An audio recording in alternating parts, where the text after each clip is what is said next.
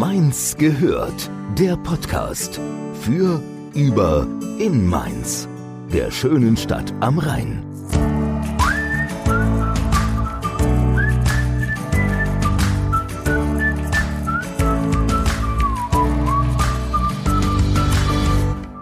Einer neuen Folge Mainz gehört. Ich hoffe, dass alle den 11.11.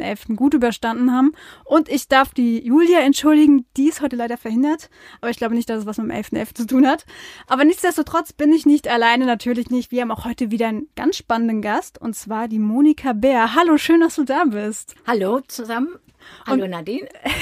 Man muss sagen, du hast einen weiten Weg schon hinter dich gebracht. Vielleicht auch in vielerlei Hinsicht, aber auch ich meine eher den wortwörtlichen Weg, denn du bist den Jakobsweg gelaufen. Aber dazu vielleicht später mehr. Erstmal noch ein bisschen mehr über dich als Person. Wer bist du? Wo kommst du her? Also ich wohne in der Nähe von Mainz. Ich war lange Jahre Standesbeamtin in der Verbandsgemeinde Bodenheim. Ich bin verheiratet, habe drei erwachsene Kinder. Was möchtest du noch wissen? Und in deiner Freizeit gehst du gerne auf Reisen und schreibst vor allen Dingen auch, ne? Ja, seit 2013 ist mein erstes Buch erschienen und zwar schreibe ich Pilgerromane. Das heißt, die Jakobswege, die ich selbst gelaufen bin. Das waren mehrere, aber die beiden großen, über 800 Kilometer langen Wanderwege, einmal den Camino Frances, den ich 2009 gelaufen bin, und einmal den Küstenweg, den Camino del Norte, den ich 2016 gelaufen bin. Diese, die Tagebücher dieser langen Jakobswege habe ich zu Romanen verarbeitet. Das heißt, die Wegbeschreibungen stimmen genau, die Herbergen, das Gefühl, was man hat, wenn man unterwegs ist, der schwere Rucksack, die Müdigkeit, der Muskelkater, den man hat oder Verspannungen, Hunger, Durst, Hitze, Regen, Unwetter. Das stimmt alles, das habe ich so erlebt, aber die Rahmenhandlung ist erfunden. Das heißt, ich schicke andere Frauen auf den Weg, also nicht mich selbst, sondern im ersten Buch waren es zwei Freundinnen, im zweiten Buch waren es zwei Schwestern, die den Weg gegangen sind und die eine andere Motivation hatten oder haben, ihn zu gehen als ich.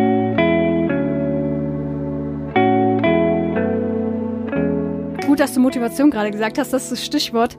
Was hatte dich denn dazu bewogen? 2009 war das, glaube ich, Bin ne? ich das erste Mal gelaufen. Genau, genau. das waren 800 Kilometer oder rund 800 Kilometer durch Spanien. Ja, den Camino Frances, der auch durch Harpe Kerkeling ja ganz bekannt geworden ist und den heute viele Leute pilgern. Den bin ich 2009 gelaufen und zwar hatte ich zum, war das zum Auftakt meines vorgezogenen Altersteilzeit. Genau. Also das war die äh, ich bin schon sehr früh damit angefangen und ja, habe das dann als Auftakt genommen, um Die Einleitung. zu überlegen, ja. was ich eigentlich in der Zeit machen will, was ich jetzt Neues machen will, wenn ich die Kinder waren aus dem Haus, also als berufstätige Mutter mit drei Kindern hat man nicht so viel Zeit für seine Hobbys. Und mein Hobby war schon immer das Schreiben, nur die Zeit fehlte. Und ich habe dann auch gleich zu Beginn meiner Altersteilzeit einen Schreibkurs besucht und bin den Jakobsweg gepilgert. Dass daraus mal ein Roman werden würde, konnte ich mir damals, oder daran hatte ich überhaupt nicht gedacht. Ne.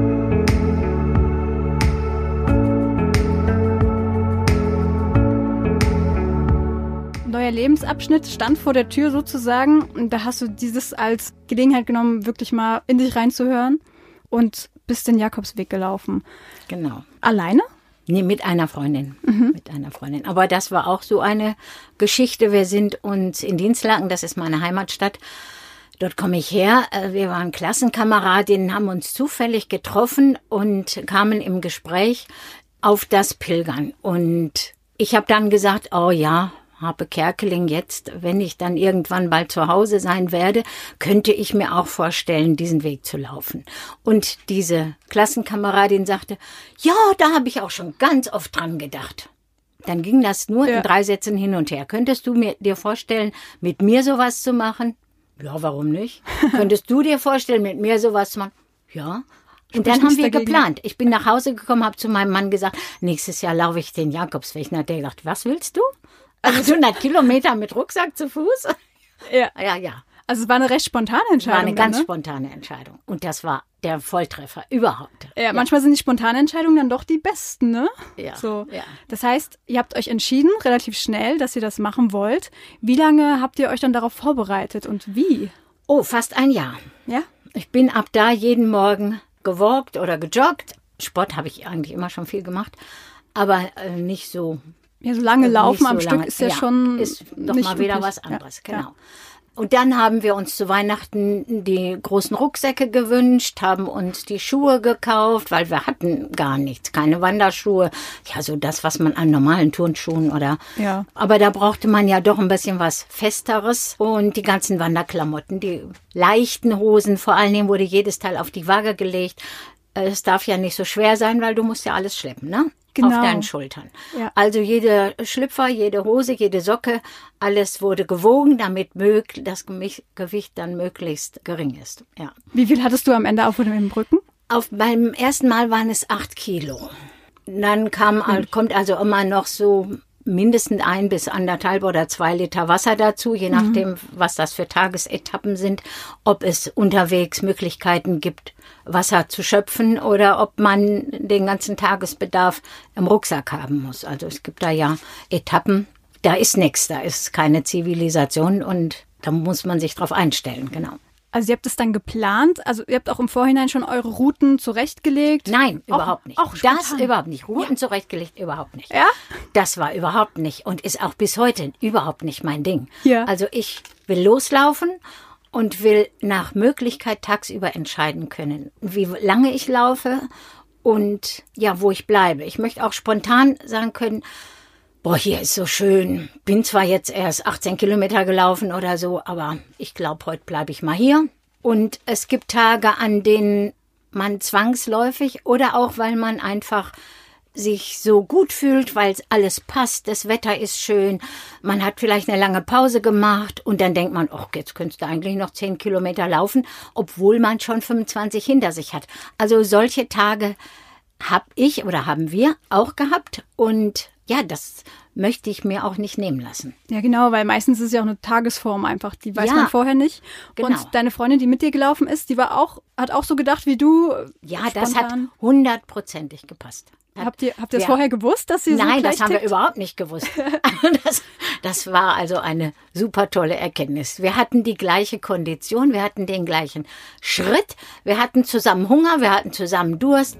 Es hat einfach alles gepasst. Es war phänomenal. Perfekt.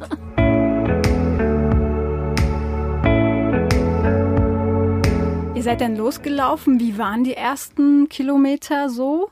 Auf dem ersten Weg, auf dem Camino Frances, da sind wir ab St. St. Jean-Pied-de-Port. Wir hatten dann von dem Mann, der uns die ersten Pilgerstempel in die Ausweise gedrückt hat, gesagt bekommen, mein Gott, ihr seid jetzt so früh am Morgen schon hier in St. Jean-Pied-de-Port. Was wollt ihr denn? Wir hatten nur 15 Kilometer zu laufen, weil diese erste Unterkunft hatten wir schon von zu Hause aus gebucht. Das muss ich sagen. Okay. Weil wir nicht an einem Stück bis Roncesvalles laufen wollten. Das waren 35 Kilometer über die, meine ich, habe ich so in Erinnerung, über die Pyrenäen mit 2000 Höhenmetern oder so ähnlich. Und das war uns für den ersten Tag einfach zu viel. Ja. Und da haben wir gesagt, okay, wir nehmen nur die 15 Kilometer. Da gab es eine französische Herberge. Und da hatten wir vorgebucht, weil die nur eine ganz begrenzte Anzahl von Plätzen haben. Und dann hatte der uns gesagt, mein Gott, wenn ihr nur 15 Kilometer laufen wollt, dann guckt euch doch erstmal unser schönes Städtchen an. Ja, und das haben wir dann auch gemacht, sind in Ruhe durch St. Jean-Pied-de-Port gebummelt, haben noch ein Espresso getrunken, haben noch ein bisschen was eingekauft, haben uns die ganzen Geschäfte und Andenkenläden angeguckt. Also haben es uns so richtig gemütlich angehen lassen. Richtig viel Zeit gelassen, bevor ihr dann wirklich weitergelaufen ja, seid. Und Ja. dann sind wir losgelaufen. Und dann ging es nur bergauf. Und es war Mittagszeit. Und die Sonne brannte vom Himmel. Ich werde das nie vergessen. Wir haben uns von einem Baum zum nächsten gequält mit lechzender Zunge. ja. Oh Gott, das heißt wirklich sehr entspannt in den Tag gegangen und dann, also wirklich eine Talfahrt dann erlebt. So Ja. von, von, von der Moral her. Ja. Oh Gott. Ja, und, und als wir dann am Spätnachmittag in schweißgebadet Mhm. endlich in dieser Alberge ankamen, da sagte die zu uns, ach, so spät kommen Sie jetzt. Ich habe Ihre Betten schon Nein. weitergegeben. Die sind belegt. Aber wir haben für Notfall Zelte aufgestellt. Da können Sie übernachten. Und da war hinterm Haus so terrassenförmiger Platz Ja. Mhm. am Hang. Und auf jeder Stufe standen drei, vier Zelte. Okay, haben wir dann gedacht, die Rosi, oh, ich habe noch nie im Zelt geschlafen. Ja. Es gibt immer ein erstes Mal. Ich hatte schon oft im Zelt geschlafen. Aber gut. Die Nacht war dann, die Zelte waren super toll, waren regendicht. Die Matten, die da drin lagen, waren dick und gemütlich. Es gab noch warme Decken. Also es war gar nicht so schlimm. Aber nachts gab es einen Temperatursturz und ein ganz schlimmes Unwetter und Gewitter. Ein Gewitter in den Pyrenäen ist, glaube ich, durch nichts zu übertreffen. Ja. Das knallt und bollert, der Regen schüttete wie aus Kübeln und wir lagen da in unserem Zelt. Oh je. Ja, genau. Da kann man nicht schlafen, ne? nee, da kann man nicht schlafen. Oh Gott. Und am nächsten Morgen war es immer noch bewölkt und Nieselregen war und die Temperatur war um, ich weiß nicht, mindestens 20 Grad nach unten gegangen, wenn nicht noch mehr. Und wir haben dann den weiteren Weg im Nieselregen absolviert. Und da hatten wir sogar auch das erste Mal schon wir Picknick gemacht, irgendwo uns auf unsere Regenjacken gesetzt und im Wald Picknick gemacht. Und dann haben wir gesagt, ey, was, was machen wir hier eigentlich? Schon gleich am zweiten Tag. Wie bescheuert ist das denn, ne? Ja. Erst quälen wir uns durch die Hitze, schwitzen wie die Affen und jetzt sitzen wir hier im Regen und Ach so, wir hatten auch noch Picknick für unterwegs von der Alberge gekriegt. Aber das war so ein hartes, ausgetrocknetes Baguette. Das war bestimmt schon eine Woche alt. Da knabberten wir wie auf dem Zwieback auf diesem harten Baguette. Es nieselte, es war kalt. Wahrscheinlich nicht wirklich Wir haben gedacht, Ja. nee, wollen wir das wirklich? Der eine oder andere hätte dann kehrt gemacht, wahrscheinlich schon. Nein, nein. Aber nein. was, was, was hat euch dann abgehalten oder motiviert, trotzdem weiterzulaufen? Ja, das, wir hatten das vor. Das war überhaupt kein Thema, dass Ah, wir okay. weiterlaufen. Das war überhaupt keine Frage. Okay. Das waren, wir haben uns dann eigentlich köstlich amüsiert. Wir haben richtig viel gelacht. Über uns selber, über die Situation. Ja. Und ich glaube, das kann man auch nur mit Humor ertragen. Das, ja, man muss einfach sagen, okay, weiter, es wird auch wieder besser. Das ist jetzt mal gerade heute so, das Wetter. Morgen ist es bestimmt schon wieder anders. Und so war es ja auch. Wir haben, das war der einzige Regen während der ganzen fünf Wochen. Ja. direkt zu Beginn aber. Ja. Und da wurde dir ganz schön auf die Probe gestellt, irgendwie auf eine Art ne, am Anfang, aber dann, Dann wurde es dann immer besser, ne? Ja, wahrscheinlich. nur noch schön. Also die natürlich die Anfangsschwierigkeiten mit dem Rucksack, das Ja. ist schon gewöhnungsbedürftig, wenn du da so zehn Kilo auf dem Rücken hast. Aber die Rahmenbedingungen waren Aber besser. das, ja, ja, ja, dann in Ronschitz-Weiß, da gab's dann damals noch so eine alte Herberge mit 60 Etagenbetten. Die gibt's inzwischen nicht mehr. In einem Raum, in einer ehemaligen Klosterkirche. Die Decke war, ich weiß nicht, fünf, sechs, sieben Meter hoch. Ich kann das schlecht abschätzen. also sehr groß wahrscheinlich. So Auch. ein riesiger Raum. Ja. Morgens um 6 Uhr ertönten die gregorianischen Gesänge, mit denen Oh. wurde man geweckt um 6 Uhr und also spätestens, weiß nicht mehr, sieben, halb acht, mussten alle aus der Herberge sein. Ne? Da war alles getaktet und geplant. Ja, dann sind wir weitergelaufen bis, oh, das nächste Ziel weiß ich nicht mehr, wie es hieß. Da haben wir in einer alten Schule gewohnt. Auf jeden Fall, Ging's dann, dann ging es immer weiter und äh, dieser eine Weg war, war für mich so, der erste Weg, war für mich so, so Prägend auch, bereichernd, äh, ja. ja, bereichernd und so toll. Diese fünf Wochen Auszeit haben mir so viel geschenkt, dass ich gesagt habe, boah, das kann man überhaupt nicht toppen. Ich bin jetzt so reich beschenkt worden in dieser Zeit. Ich habe so viel für mich daraus gelernt und ja, dieses Gefühl hat auch ewig lange angehalten. Also ich habe dann ein Fotobuch gemacht und habe das Fotobuch immer an meine Brust gehalten und dann war ich wieder. Mein Mann hat gesagt, also so ausgeglichen bist du noch nie gewesen und wir kannten uns da ja schon etliche Jahre Ja, der muss es wissen. und ja. so gelassen, Ja. wie ich da zurückgekommen bin. Ja, Ja. ja. Ich meine, das hört man ja eigentlich von allen, die mal gepilgert sind oder diese Reise auf sich genommen haben. Und wer es noch nicht gemacht hat, der fragt sich dann, wieso, man läuft doch da nur und es ist doch anstrengend. Also welche Faktoren führen denn dazu, dass man so in sich ruhend dann da rausgeht wieder? Ich glaube, einmal ist es das Loslassen. Mhm. Ich habe zum Beispiel damals äh, eine, mindestens eine Woche gebraucht, bis ich überhaupt loslassen konnte. Er hatte immer mhm. so ein bisschen schlichtes Gewissen. Unser jüngster ja. Sohn stand noch kurz vorm Abitur. Den habe ich mit meinem Mann alleine gelassen. Die beiden Älteren waren ja schon aus dem Haus dann quält einen doch so ein bisschen schlechtes Gewissen. Also mich hat das jedenfalls ein bisschen gequält, dass ich jetzt fünf Wochen lang für mich alleine mhm. habe und habe mir dann Sorgen gemacht, klappt das jetzt auch alles und so. Äh, ja. Das erste Enkelkind war auch schon geboren, genau. Und ja, das waren so viele Dinge in der Familie und ich hau einfach ab, ne? Ja, dass man sich so fragt, so bin ich zu egoistisch? Ja, oder? genau. Ja, okay. Genau. Das hat eine Woche oder sogar zehn Tage gedauert, bis ich das einfach hinter mich lassen konnte. Mhm. Und wir haben auch keine E-Mails geschickt. Mein Mann hat mir anfangs jeden Tag eine E-Mail geschickt wollte äh, mir erzählen, wie toll sie zu Hause zurechtkam. Ich wollte das aber alles gar nicht wissen. Ja, das war ja ich, nicht Sinn und Zweck wahrscheinlich. Nein. Ja. Und es gab ähm, da in den Herbergen, es gab noch nicht die Handys äh, 2009, wie es mhm. heute war. Und es gab in den Herbergen zwar Laptops, die da standen, an die man konnte, aber da waren Schlangen abends vor. Da mhm. saßen mindestens zehn Leute, die warteten, dass sie eine E-Mail nach Hause schicken mhm. konnten. Und ich dachte, nee, bin ich denn doof? Das will ich nicht, ne? Ja. Das will ich nicht. Und wir hatten ein Handy nur zum Telefonieren telefonieren. Ne? Für Notfälle. Für Notfälle, ja. genau.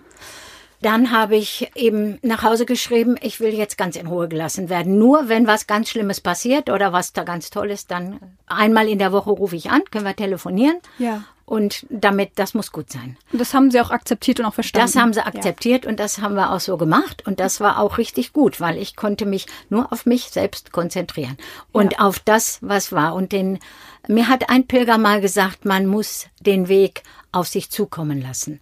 Wenn man ihn nur hinter sich bringen will, kann er einem nichts schenken. Mhm. Diesen Spruch habe ich in meinem zweiten Buch auch. Ja, das ist ein guter Spruch, ja. Weil äh, da so viel Wahres dran ist. Ja. Aber dazu muss man den Kopf frei haben, sonst kann man sich nicht so darauf einlassen. Mhm. Deswegen ist es wahrscheinlich auch für viele schwer, im Alltag diese innere Ruhe zu finden, weil man da ja gar nicht in Ruhe gelassen wird und man sich selbst auch nicht so sehr rausnehmen kann aus dem Alltag wahrscheinlich. Man muss wirklich auch physisch weg, um da wirklich das Abstand zu gewinnen, im wahrsten Sinne des Wortes, ne? Ja, genau so ist es. Anders geht's genau so vermutlich nicht. Heutzutage ja. nicht mehr. Nein, ja. nein, nein. Es sind so viele Eindrücke und Dinge, die auf einen einströmen, sei es jetzt beruflich, privat oder auch in der Politik, im mhm. Alltagsleben. Wir erfahren ja Dinge aus der ganzen Welt ja. die uns irgendwo berühren, belasten, seien es Umweltkatastrophen oder Unwetter, Schiffe und na, Flüchtlinge, die im Meer ertrinken oder was auch immer. Ja. Es sind immer Dinge, die irgendwo einen wenigstens für einen Moment oder eine kurze Zeit berühren. Ja. Und dann kommen die ganz persönlichen ja noch dazu, die einen ja viel mehr beschäftigen als das, was irgendwo da zigtausend Kilometer entfernt passiert. Ja, ja, und dann fragt man sich, darf ich mich überhaupt mit meinen Problemen äh, so, weil andere haben viel größere Probleme, ne? Ja, eben. Und dann eben. muss, wenn man dann wirklich mal fünf Wochen keine Nachrichten schaut, auch wahrscheinlich, vielleicht nur das Nötigste mal mitkriegt, genau. über Hören sagen, wenn andere mhm. sich unterhalten. Ja, das stelle ich mir schon sehr, sehr befreiend ist, vor. Ja, ist es auch. Und, und man schöpft so viel Kraft daraus, ja. dass man auch viel stärker ist, wenn man zu Hause ist, dass man viel, viel mehr wieder bewegen kann, weil man diese Kraft geschöpft hat, mhm. weil man sich einfach mal rausgenommen hat aus dem ganzen Alltagsstress. Und dann kommst du wie neugeboren nach Hause und bist voller Elan und Tatendrang und kannst ja. die Dinge wieder ganz anders angehen. Ja. Genau, man sagt ja auch, das, was man ausstrahlt, empfängt man auch zurück. Das heißt, äh, hat deine Umgebung sich auch so ein bisschen dann ja, entschleunigt? Absolut, absolut, ja. absolut. Ich hätte auch nie das erste Buch veröffentlicht, geschrieben schon, aber ich hätte es nie veröffentlicht, wenn ich den Pilgerweg nicht gegangen hätte, weil ich da den Mut und die Kraft bekommen habe, sowas mhm. Neues ja. auszuprobieren. Ja. ja. Da hast du dir wahrscheinlich gedacht, so als du zu Hause hast, ja, was habe ich zu verlieren? Ich hau's raus sozusagen. Ich hab's, und ja, ich hab's rausgehauen. Ich habe mein Tagebuch überarbeitet, habe das so in Heftform binden lassen und habe es dann für meine Eltern und Geschwister, die wollten natürlich alle wissen, wie war das und überhaupt. Ja. Und dann habe ich das so, ich glaube 20 Exemplare hatten wir und habe es so an enge Freunde und Verwandte verteilt, die nicht hier in der Nähe wohnen, weil denen konnte ich ja erzählen, konnte ich ja Fotos zeigen und so weiter. Dass die, die weiter weg wohnen, da war das ja ein bisschen schwieriger. Also habe ich die Dinger verteilt und dann kamen aber immer mehr. Oh, hast du nicht noch eins? Und ich will auch. Und dann habe ich gesagt, oh nee, oh hallo, das ist mein Tagebuch. Da stehen auch so ganz persönliche Sachen drin. Die will ich eigentlich jetzt nicht für jedermann lesbar Ja, machen. Und dann habe ich, ich hatte ja schon Schreibkurse besucht und hatte ja auch schon im Hinterkopf, dass ich äh, hatte schon Kurzgeschichten geschrieben und am Schreibwettbewerb teilgenommen und etc. pp. Und dann hatte ich die Idee, ich mache einen Roman daraus. Also ich erfinde zwei Frauen, die für mich diesen Weg gehen, die aber andere Probleme haben, die also sie auf dem Weg begleiten und die irgendwie bewältigt werden wollen.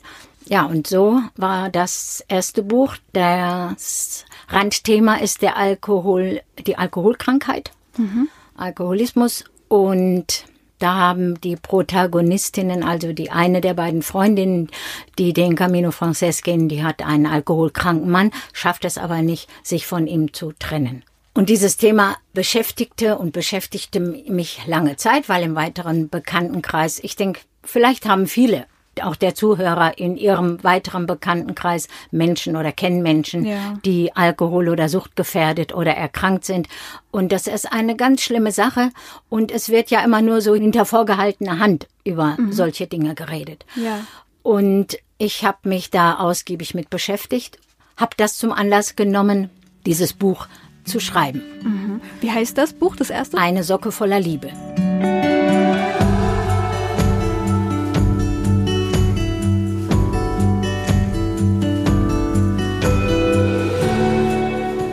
So, beim ersten Buch war es auch noch eine Lektorin eines großen Verlages, die mir Mut gemacht hat, das Buch selbst zu veröffentlichen. Da kamen so Faktoren zusammen. Ich hatte also keinen Verlag gefunden, hatte aber eine Lektorin, die an dem Manuskript interessiert war. Der Verlag hat es aber trotzdem abgelehnt, dieses Buch zu drucken. Ich habe mich dann mit der Lektorin mal getroffen und sie hat gesagt, wenn sie keinen Verlag finden, das Thema ist toll, das Buch ist gut geschrieben, dann machen sie es doch selbst bei BOD, Books on Demand, Ah, so okay, ein ja. Self-Publishing-Verlag. Ja, und das hat mir eigentlich gedacht, boah, wenn so eine Frau, ne? Weil die hat Die hat Expertise, ne? ja, die hatte auch tolle Bücher begleitet oder Schriftsteller begleitet. Wenn die das sagt, dann kannst du das ruhig wagen. Ja, Ja. und das war der Auftakt. Und dann kam das Buch raus und dann hatte ich einen Freund, der gesagt hat, boah, Moni, das ist gut.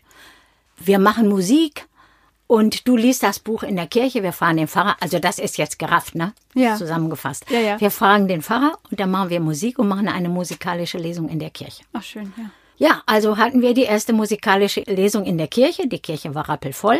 Ja, und dann hat sich das so ein bisschen entwickelt. Dann kam dann aus Mainz, aus der Bücherei, jemand, der in der Lesung war und hat gesagt, boah, das war so schön. Könnte er das bei uns nicht auch machen? Dann kam die Jakobusgesellschaft, dann haben wir es noch in Dittelsheim-Hessloch in der Kirche gemacht, eine musikalische Lesung. Dann habe ich noch verschiedene Lesungen ohne Musik gemacht, also in Büchereien, Ja, in Buchläden Lesungen, und ja. so. Ja, ja, ja. Und dann nahm Ja. es so seinen Lauf. Dann nahm das so seinen Lauf mit dem ersten Buch und das hat mir dann natürlich auch weiter oder mich dann inspiriert oder mich Das gibt Das- Selbstbewusstsein, ne? ja, ja, bewegt, weiter zu schreiben und habe dann Kurzgeschichten geschrieben und bin 2013 den portugiesischen Jakobsweg gelaufen von Porto nach Santiago. Bin zwischendurch den rheinhessischen gelaufen, bin die Via della Plata im vergangenen Jahr gelaufen, aber nur von Sevilla nach Cáceres, also unten im Süden Richtung Norden bin jetzt im September den Moselcamino gelaufen. Bin also, wie gesagt, viel unterwegs. Die ganze und Zeit noch, diesen ja. zweiten großen, diesen langen Küstenweg, der auch über 800 Kilometer ist also mit, wir haben viele Umwege gemacht und wenn wir uns nicht verrechnet haben, waren das insgesamt 875 Kilometer, davon 807 zu Fuß und 68 mit Metro oder Bus oder sonst was. Und diesen Küstenweg, bin ich 2016 gelaufen, im Mai 2016. Und da ist dann das nächste Buch mit entstanden. Ganz genau. Ja. Ganz genau.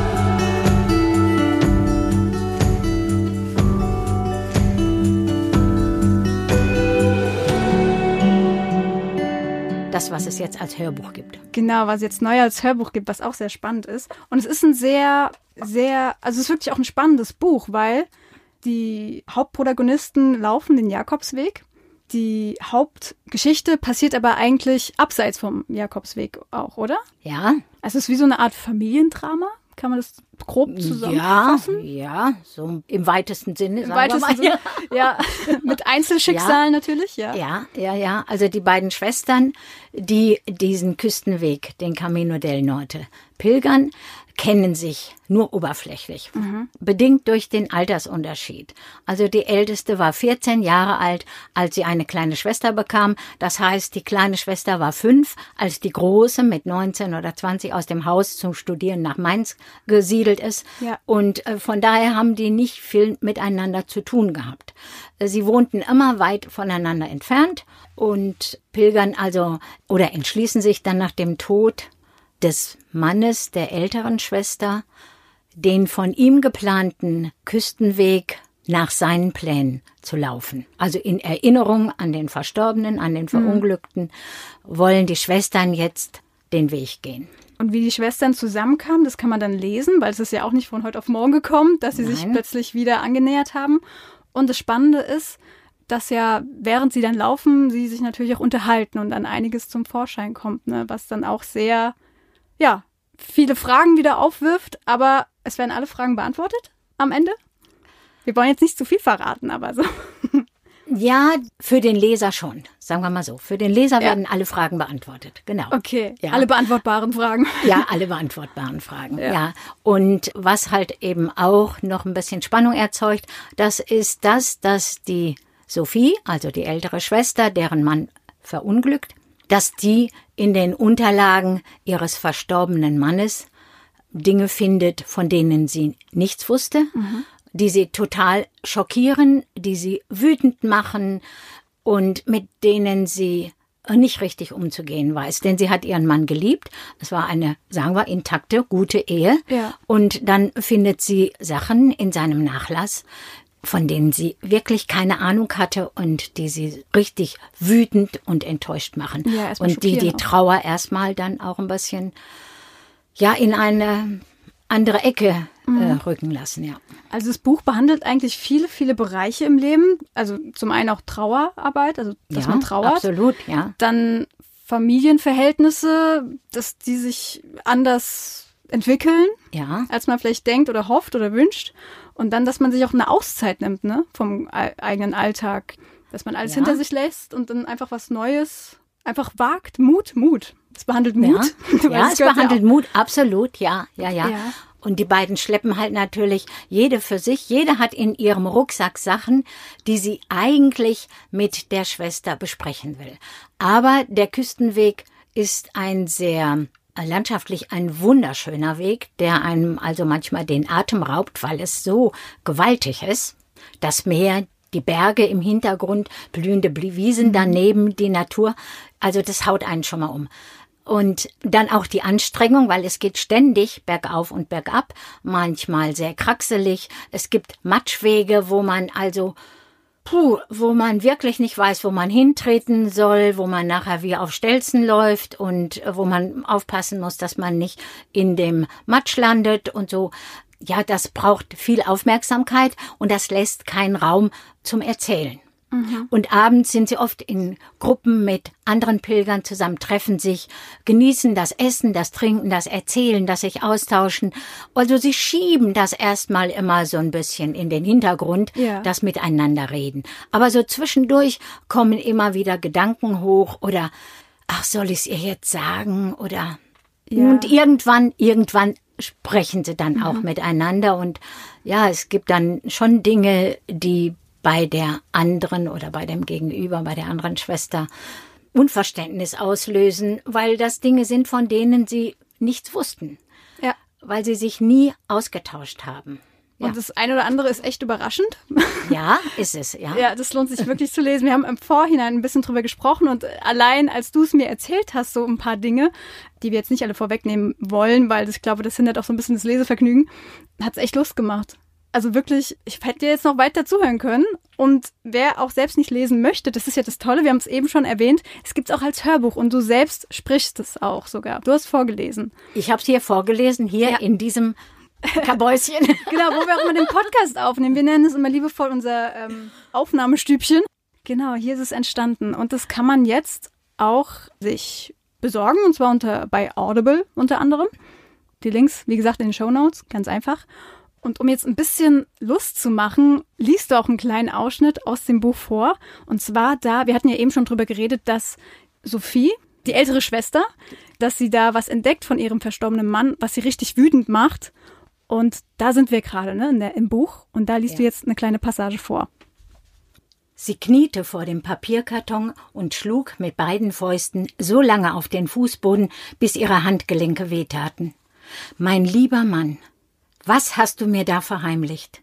Ist das der Grund, warum du allein den Jakobsweg pilgern wolltest? Wolltest wohl den lieben Gott um Verzeihung bitten, was? Hattest vielleicht irgendwo eine Tussi sitzen, jung und schön. Vielleicht so eine schwarze Schönheit in Südafrika? Oder eine Geisha in Japan? Oder hast du gezockt auf deinen vielen Auslandsdienstreisen? Du weißt, dass es mich verrückt macht, wenn ich im Ungewissen schmoren muss. Und noch viel schlimmer ist, dass ich mit niemandem darüber sprechen kann. Hast du ein zweites Leben gehabt, von dem ich nichts wusste? Ein Leben ohne mich? Warst ja oft genug allein unterwegs. Aber warum? Warum? Du hast mich doch geliebt. Warum hast du mir nicht auch vertraut? Ich werde mit Manu ein Stück weit unsere Pilgerreise machen, nach deinen Plänen. Ja, das werde ich.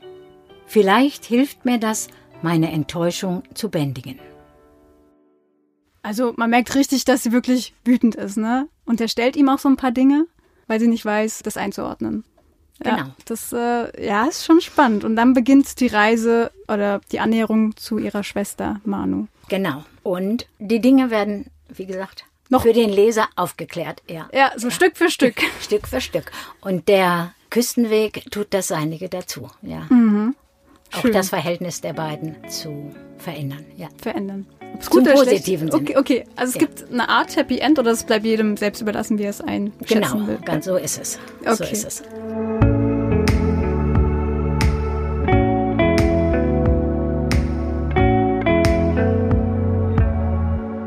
Der eine oder andere, der sich das jetzt anhört und denkt so, ach ja, mal aussteigen für eine Weile, pilgern. Ich meine, das machen ja auch viele junge Leute heutzutage. Ja, ganz viele junge. Richtiger ganz Trend. viele junge Leute. Ich ja, habe auch ja. eine gute Freundin, die hat das jetzt auch schon öfters gemacht, auch mit ihrer Mutter. Und sie schwärmt davon, ja. Und ich habe auch Lust, aber irgendwie fehlt dann noch so der letzte Schritt zum Machen. Ja. Was, was würdest du Leuten wie mir zum Beispiel raten, um da nochmal. Ich würde raten, einfach abzuwarten. Irgendwann kommt der Zeitpunkt, da ist dieser Wunsch so präsent und so dringend und so wichtig. Und dann machst du es einfach. Und dann überlegst du nicht lange. Dann nimmst du dir deinen Rucksack, sagst hier, ich hätte gerne vier Wochen Urlaub und läufst los. Das heißt, einfach auf sich selbst hören und dann Einfach auf sich selbst hören. ja, auch das gar nicht ist stressen lassen dann von außen, sondern. Nein, das ist das Wichtigste. Und dann, dann funktioniert auch alles, dann passt auch alles. Also ich habe zum Beispiel, wenn ich unterwegs bin, ich habe so viel Vertrauen getankt, so viel Gottvertrauen auch. Ich bin ein religiöser Mensch, muss ich dazu sagen. Aber ich denke, irgendwo sucht jeder nach diesem Vertrauen, nach irgendeinem Anker, an dem man sich festhalten kann, wenn es einem beschissen geht oder so. Dabei hilft dieses Unterwegssein und das Aufmerksamsein auf allem, mit allem, was einem begegnet, sei es jetzt eine schöne Natur, sei es ein schlechtes Wetter oder sei es ein Sonnenstrahl oder schöne Wolken und sich so mittendrin zu fühlen. Achtsam sein. Achtsam sein. Genau. Du sagst es, genau das. Wort. Das Das Wort. das Ja. Und man fühlt sich dann so mittendrin, so angenommen, als Teil Mhm. des Ganzen.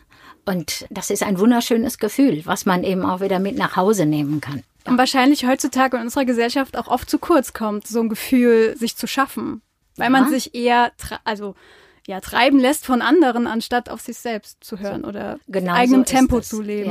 Ja, ja. Ja. Oder eben in meinem Kopf hast hier, du müsstest eigentlich und du solltest eigentlich Mhm. und du könntest doch mal und man setzt sich ja oft auch selber unter Druck, ne? Ja, Ist aber- nicht nur der, der von anderen auf einen Auch kommt. viel hausgemachter Druck dann, ne? Auf jeden Fall. Ja. Ja, ja. Und das äh, gilt es da ein bisschen von sich abzulassen beim Pilgern. Oder Ja. generell, es muss ja nicht der Pilgerweg sein, es kann Nein. ja auch Es- jeder andere Wanderweg Es sein. kann auch, ja, jeder, jeder muss seinen Weg finden, Mhm. was für ihn das Richtige ist.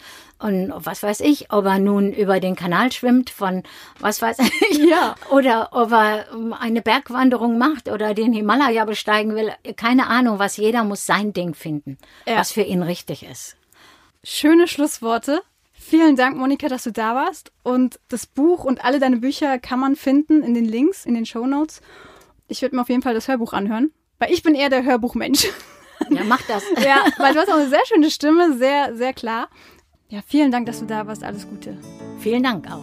Mainz gehört. Der Podcast für, über, in Mainz. Der schönen Stadt am Rhein.